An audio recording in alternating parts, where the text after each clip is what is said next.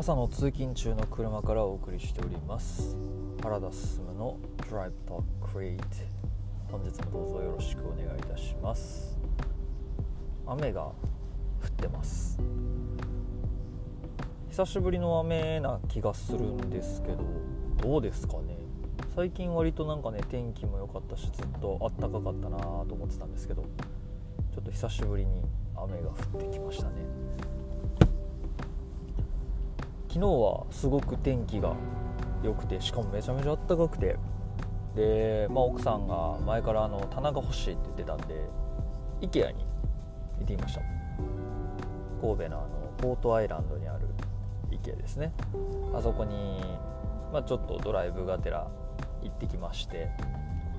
で、まあ、お昼過ぎくらいに行ったのかな。行って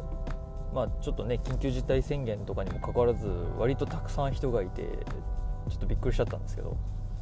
まあ、あんまりあの混み込みの時間帯が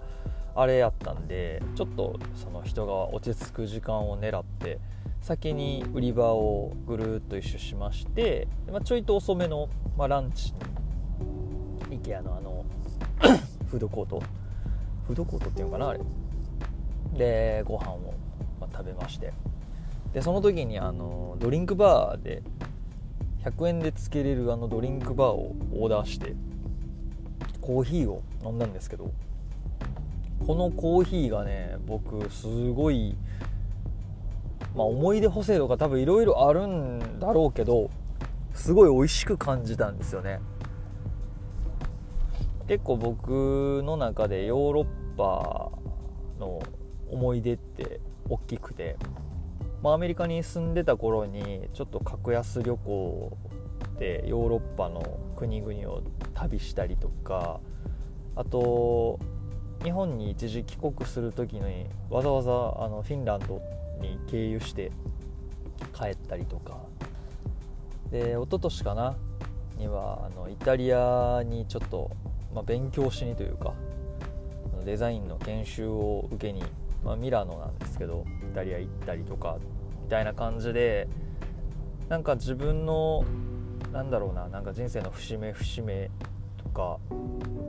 って結構ヨーロッパに行ったりとかしてるんですけどヨーロッパで飲むコーヒーがなんかすごい自分にとってすごい美味しいというかあんまり当時は意識してなかったんですけど今回の IKEA で飲んだコーヒーを飲んだ時にああの味やみたいな感じになってなんかすごい嬉しくなっちゃって、まあ、すごい美味しかったんですよ。美味しいってなって。であの IKEA ってメインのレジを越えた先にあの食材売り場のコーナーがあるじゃないですか。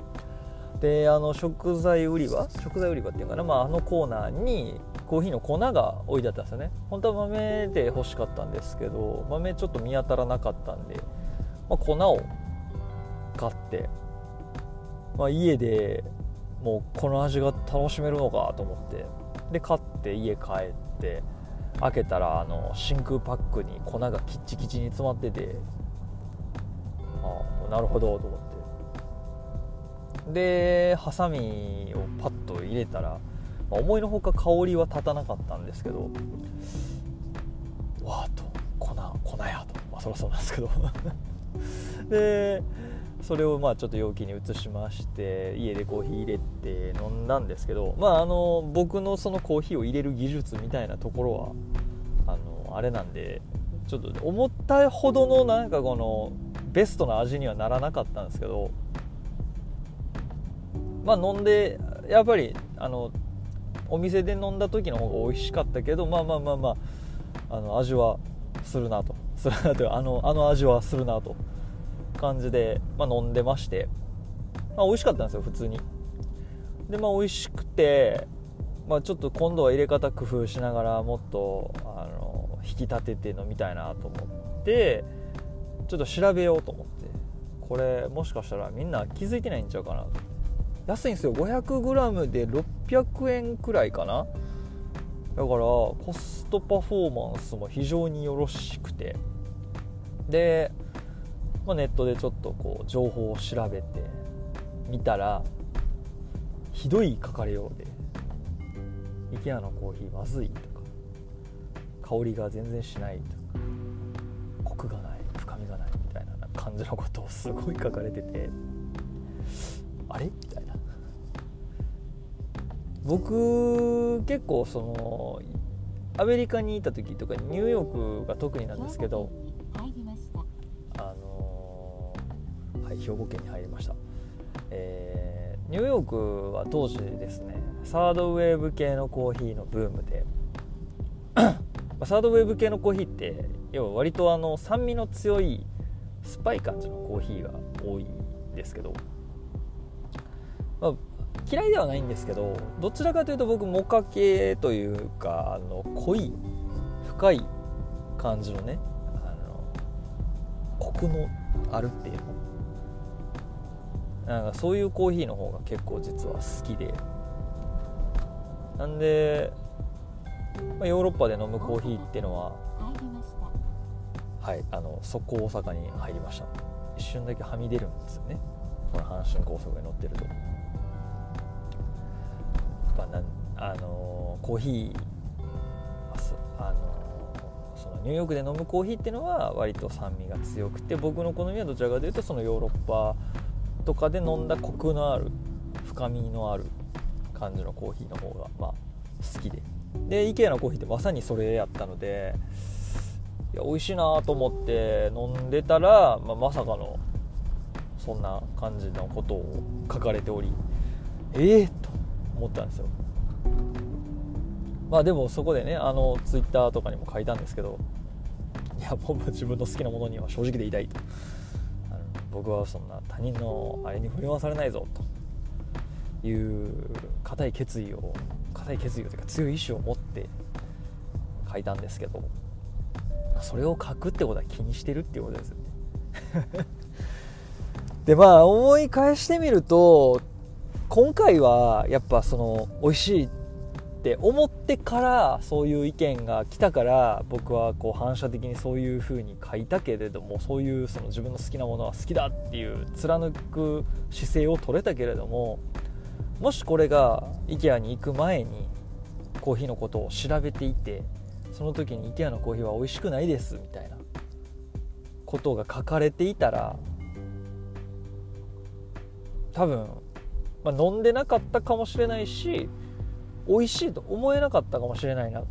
てちょっと思ったんですよね。なんかそういうのに実はすごい自分の趣向とか思考が振り回されてるんじゃないかなっていうのを結構思っちゃって。まあそれこそご飯 お店とかね、あのー、ちょっとご飯食べに行くってなった時に割と今って普通に調べたりするじゃないですか。それこそグルナビとか食べログみたいなのとかあるいはあの最近だとね Google マイマップとかでも直接レビュー書かれてたりとかもするんで結構僕もそれやっぱ見てるんですよ。Amazon で買い物する時なんかもう露骨ですね。めちゃめちゃやっぱ星の数とかコメント評価とかも読んだ上でいろんな人の意見をこう参考にしながら、まあ、買うんですけどよくよく考えたらあれを書いてる人たちとか読んでる人たちっつうのも、まあ、みんな素人なわけじゃないですか。でそれのなんかこう集合値っていうのかななんかそのみんなのね集まった意見を最終的にこう見て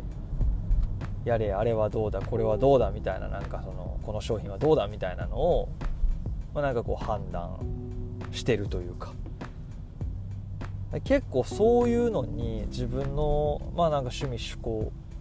とかっていうか実際趣味趣向関係なくかな。自分が好きだとか楽しいとかいいとか美味しいとか思うことをそもそもなんかなんていうのそういうのに振り回されてるような気がしてしまって、うん、結構無意識のうちにねやっぱそういう風になっちゃってんのかなと思って。あそれってなんかどどうなんやろうと。なんか自分のやっぱ好きを貫けるってすごいいいじゃないですか。誰に何と言われようと。俺はこれをやるんだ。俺はこれが好きだっていうのを言ってる人ってやっぱり貫いてる感じがあるし一貫性がある、うん、あのー、突き抜けてるような気がするんですよね。でそれがやっぱかっこよくも見えるしなんか楽しそうやなというかすげえなんか素直というか自分の好きなものに対してすごい正直なんやな。なんか人のその好き嫌いとかに振り回されず、まあ、自分の好きをこう貫いていくっていうその姿勢憧れるなと思ってところが今自分がやってることってそれと真逆というか人の意見にこうね振り回されるというかなんかそんなことをねちょっと IKEA のコーヒーを飲んで気づいたというか改めて感じたそんな日曜日だったんですけれどももう少しなんかこの自分の好きとか自分のこれだって思ったなんかの直感とか、まあ、五感のアンテナに対して正直でありたいなとあるべきかなと。人がね本当に何と言おうと自分の好きを貫く、まあ、そういう人になりたいな。なりたいなってなんやねんな。まあなんかそんなことをね思った次第でございます。はい。そんな感じで今日はここまで。次回よろしくお願いします。ほいじゃまた